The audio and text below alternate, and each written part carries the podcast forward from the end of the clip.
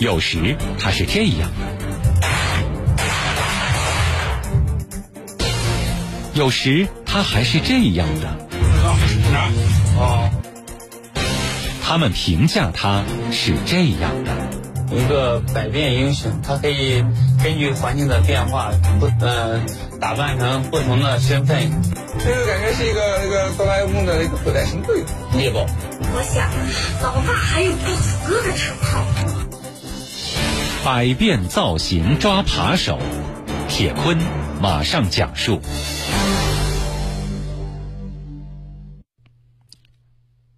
二零一九年十二月七号，临近年底。常州火车站人来人往，在外奔波一年的人们也开始陆陆续续的返回老家。在一趟开往温州的火车上，一场跟踪抓捕小偷的行动正在悄然进行着。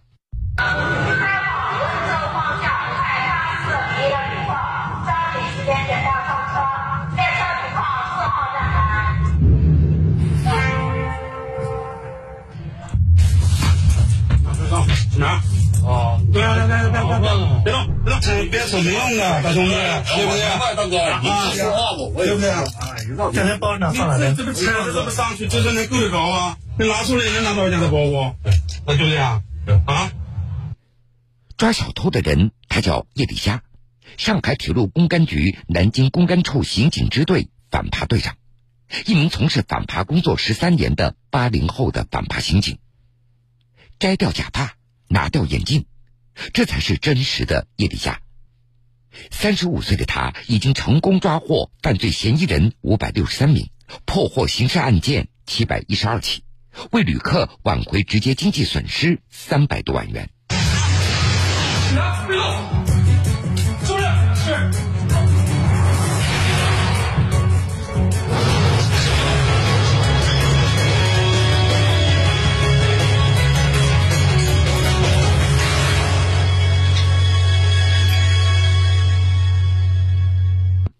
一些扒窃犯罪嫌疑人，只要一听到叶丽佳的名字，那是如雷贯耳，非常的害怕。如雷贯耳，都怕他。听了叶丽的名字，但是心里面哎都打怵吧，怕被抓。反正他这种就不敢做事了。作为一名让小偷闻风丧胆的反扒民警，叶丽佳的身上又有着怎样的故事呢？农村的经历对我现在这个反扒工作影响一直比较，呃，还是挺大的。叶丽家的家乡，那只在江苏省连云港市一个偏僻的农村——万南县高岗村。一条大河将村庄和外界隔离。三十年前，这里的村民他们的生活过的是自给自足，但是没有想到村里会经常遭到小偷的光顾，所以很多村民都对小偷恨之入骨。你农村人就是养的鸡呀。狗呀，年兽啊，还有猪呀。当时年幼的叶丽佳也经常听说邻居家遭窃的情况。父母的茶余饭后都能够聊到，哎，今天哪家哪家东西被偷了？周围的这个村庄上啊，可能今天这家被偷了，明天那家被偷了。起初，九岁的叶丽佳把村里发生一些小偷小摸的事情当成热闹来看，直到有一天，贼也偷到了他的家里。第二天早上起来，听我父母父母讲：“哎呦，鱼又怎么全被人家咬死了？”然后我们起来一看，好多鱼都漂，就是浮在上面啊，在在慢慢的游。家里池塘里的鱼，那是家中为供叶里佳和妹妹上学而养的，鱼全都被毒死了，这兄妹俩的学费也就成了难题，父亲也只能向别人借钱替孩子交学费。叶里佳他还记得。那个时候，村民那都是靠养鱼、养猪、种粮食在维持生活。养一些鱼啊，养一些猪啊，然后一些嗯，农田里面收一些粮食啊，那个总的收入嘛就这么多。更让叶丽家一家人气愤的是，小偷没过多久，再一次光顾了他们的家里，锅碗瓢盆都被偷了。那个时候，叶丽家就有了一个想法。那个时候气愤嘛，想以后长大了。我是不是能够当个警察呀？把这些坏人都抓了。幼小的叶丽佳，他立志当警察抓小偷的志向，让饱受偷盗之苦的家人十分高兴。就在叶丽佳十岁生日的时候，舅舅给了她一份礼物。我十岁生日的时候，哎，给我送了一顶羽毛锦帽，感觉非常非常开心。对，所以说就感觉自己真的是一个小警察了。二零零二年，在家人的期盼中，叶丽佳如愿的考上了当时的郑州铁道警官高等专科学校，也实现了自己的愿望。不仅叶丽佳本人，家里人都觉得脸上有光彩，就想马上当警察了，就真正的作为一名警察了，我感觉非常非常开心，特别特别心上高兴啊！村子里出了一名警察，这对于当时饱受小偷小摸困扰的高岗村人来说，叶丽佳也就成为全村人的骄傲。二零零五年八月。毕业后的叶丽佳被分配到了南京东站派出所。正当他为即将实现警察抓小偷的梦想而兴奋的时候，现实情况却有些出乎他的意料。后来去去了以后，就是发现一个那边好偏好荒凉。南京东站派出所政委应海，东站派出所的案件啊、事件啊还是比较少的，知道吧？嗯。年轻人在这一块呢，锻炼的机会相对来讲是比较少。原来，这个线路编组厂全都是货运，没有客运，所以人流量非常少。平时叶底家的任务就是巡逻和一些事务性的工作，所以他有点失望了。反正对，有一点点的失望吧，感觉这个跟自己的理想，呃，差别太大了。这个工作不是自己想要的。正当叶里佳的情绪处在低落的时候，一次突发事件又让他重新燃起了心中的那份激情。有一天晚上，本身下大雾，然后我们一个领导，然后他吃饭，就呃喊我，喊我说，那个小叶，马上那个我们俩一起到舞场去，把一个一个他们查了一个对象，带我们把他带回来核实一下身份。叶里佳所说的舞场。其实就是南京东站上行场，这个地方是南京地区最主要的货物周转站之一，因此那里会经常出现偷盗分子。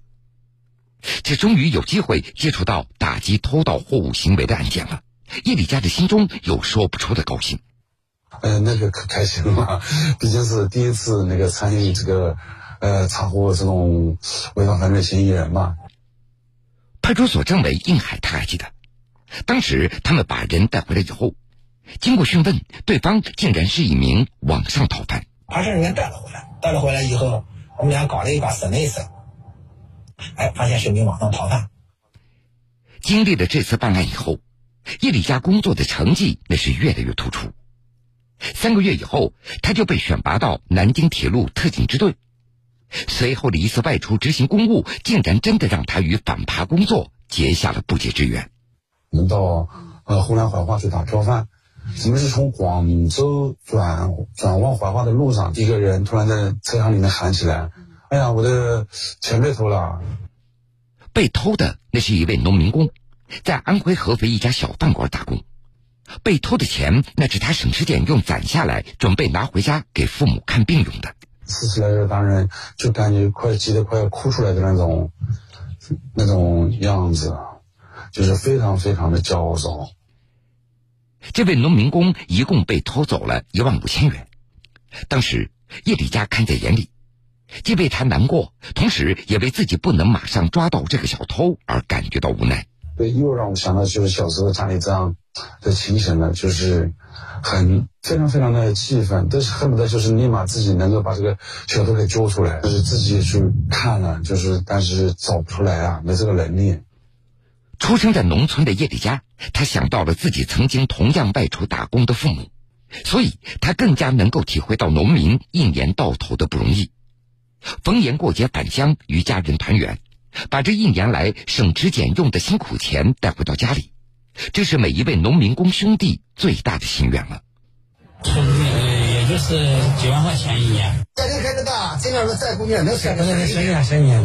这样吃饱的时候不用吃好，能吃饱一辈子。那就得留点不多好啊，那个养老的是吧？人家过年嘛，买年货什么的吧。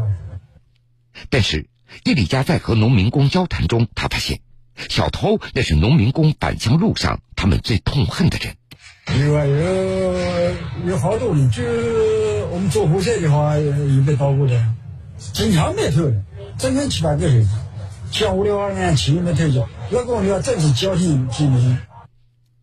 叶丽佳每次看到农民工大包小包拖着疲倦的身躯踏上回家路途的时候，他的内心越来越感觉到，自己作为一名铁路警察，不能眼睁睁的看着小偷把农民工一年奔波的辛苦钱占为己有。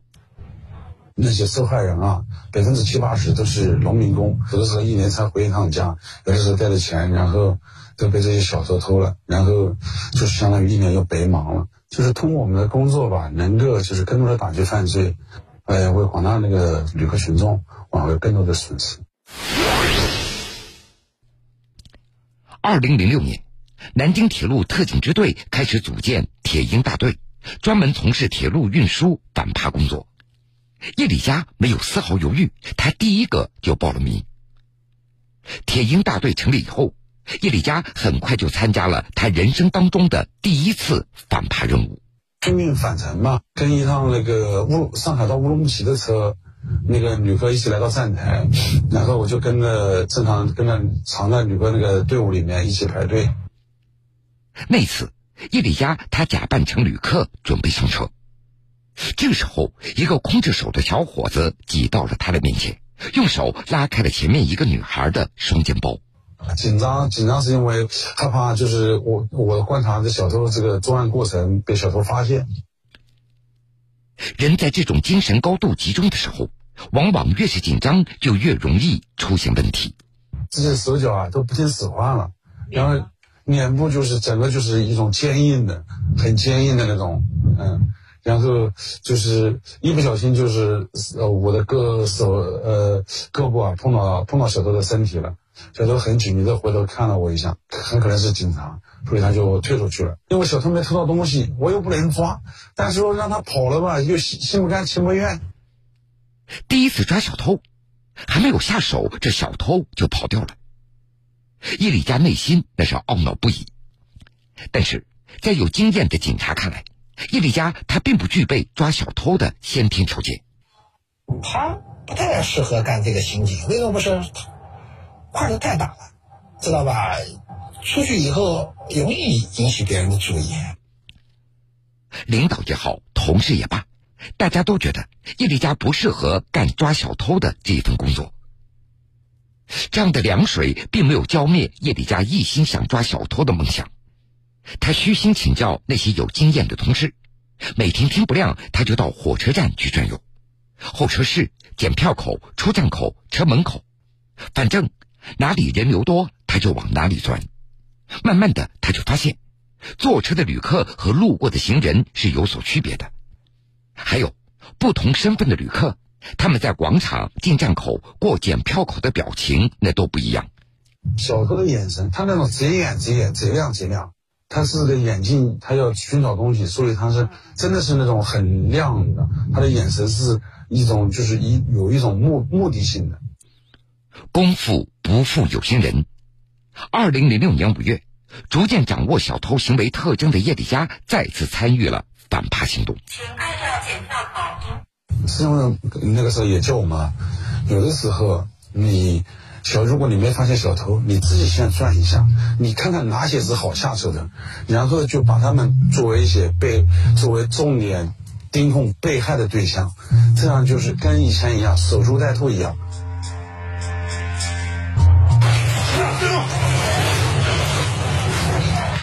终于成功了，终于，嗯，终于那个就是抓到小偷了，那个就是是也算一个第第一次实现真正小时候的这个抓小偷的这个梦想吧。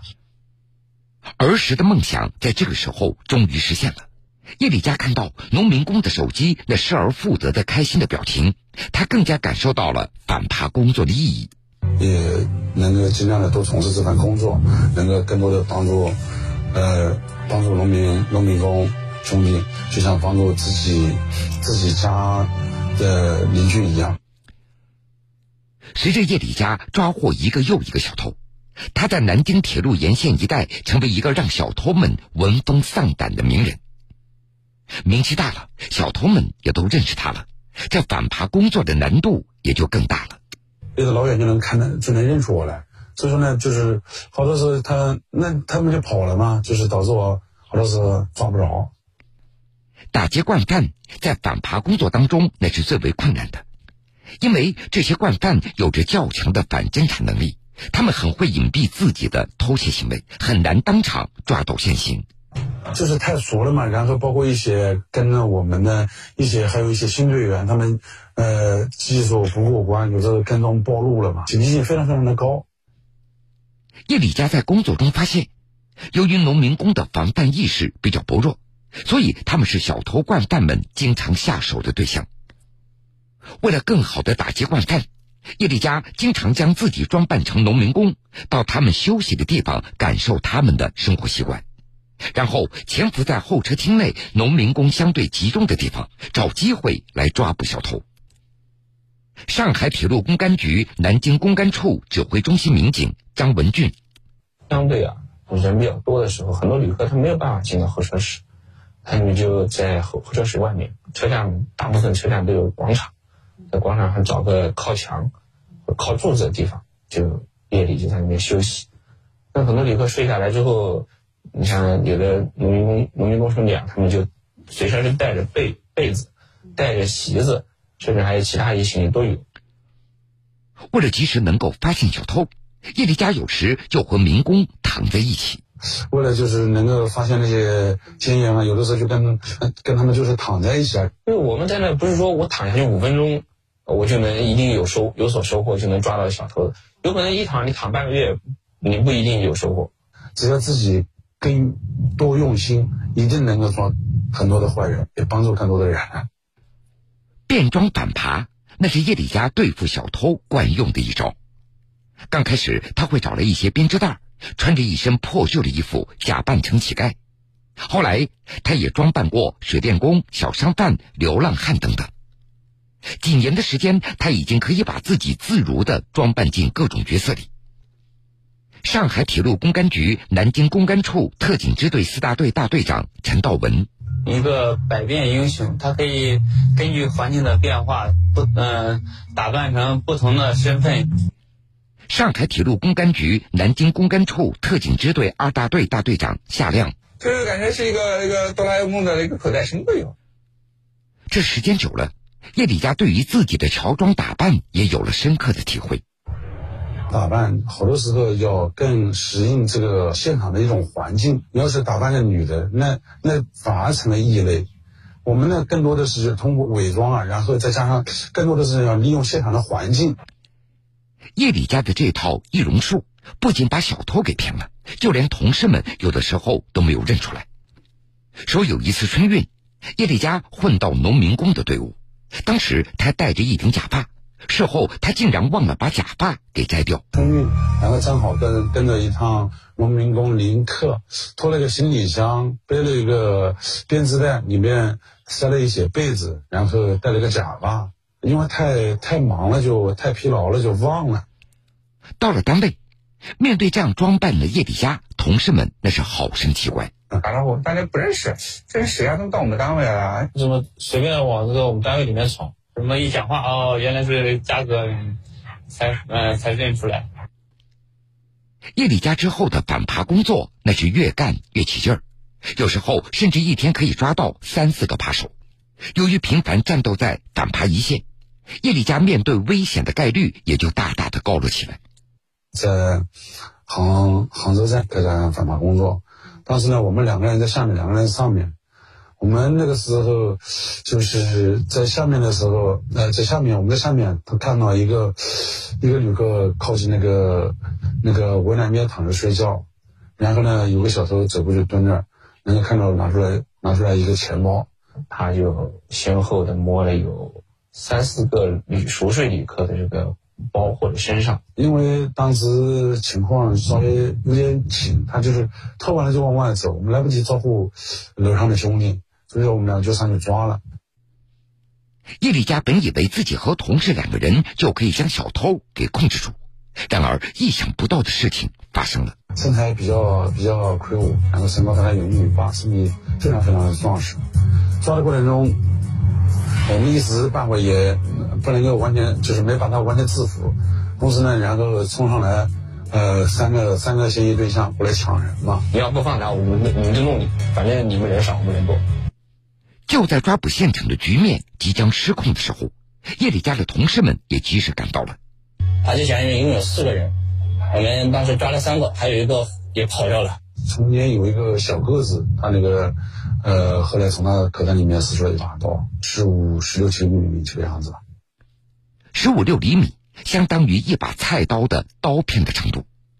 如果当时小偷把这个刀拿出来以后，这后果将不堪设想。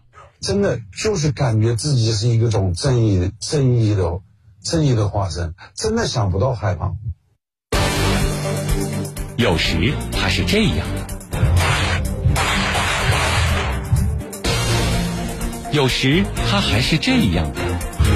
拿哦，他们评价他是这样的：一个百变英雄，他可以根据环境的变化，不嗯，打扮成不同的身份。就是感觉是一个那个哆啦 A 梦的那个口袋神队。猎豹。我想，老爸还有不死哥的称号。百变造型抓扒手，铁坤继续讲述。成长为一名反扒能手，究竟付出了多少？叶李佳他自己已经说不清楚了，但是对于家人的亏欠，他的内心却是十分清楚。老婆他们一直到一六年才才去南京嘛，我们从零九年结婚到一六年，呃七八年吧，我都是一直在南京，让我们两地分居。一看到家里，总是感觉亏欠警察，他专门抓坏人、小贼之类的罪犯。他有一个灰色的包，我在电视上看到过他。电视上说，夜里家为抓贼每天都是暴走哥。我想，老爸还有暴走哥的称号。我二零零八年度反扒能手荣誉称号，优秀共产党员，全国优秀人民警察证书，一堆三等功、二等功。有些小朋友的家里的爸爸有的也就一点，我爸有这么多。